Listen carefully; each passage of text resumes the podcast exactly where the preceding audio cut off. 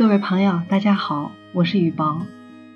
今天为大家带来的小故事叫做《花儿与少年》。一天，丈夫教七岁的儿子怎样使用割草机。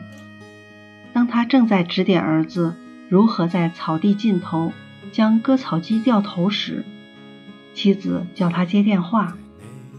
丈夫刚刚转身，儿子由于控制不住割草机的抖动，把割草机推到了草坪边的花圃上。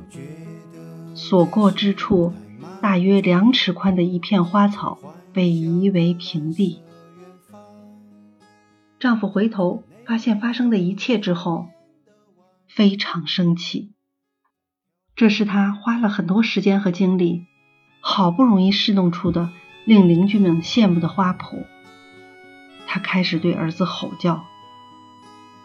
这时，妻子很快走过来，把手放在他的肩膀上，说：“亲爱的，请记住，我们是在养小孩，不是在养花。”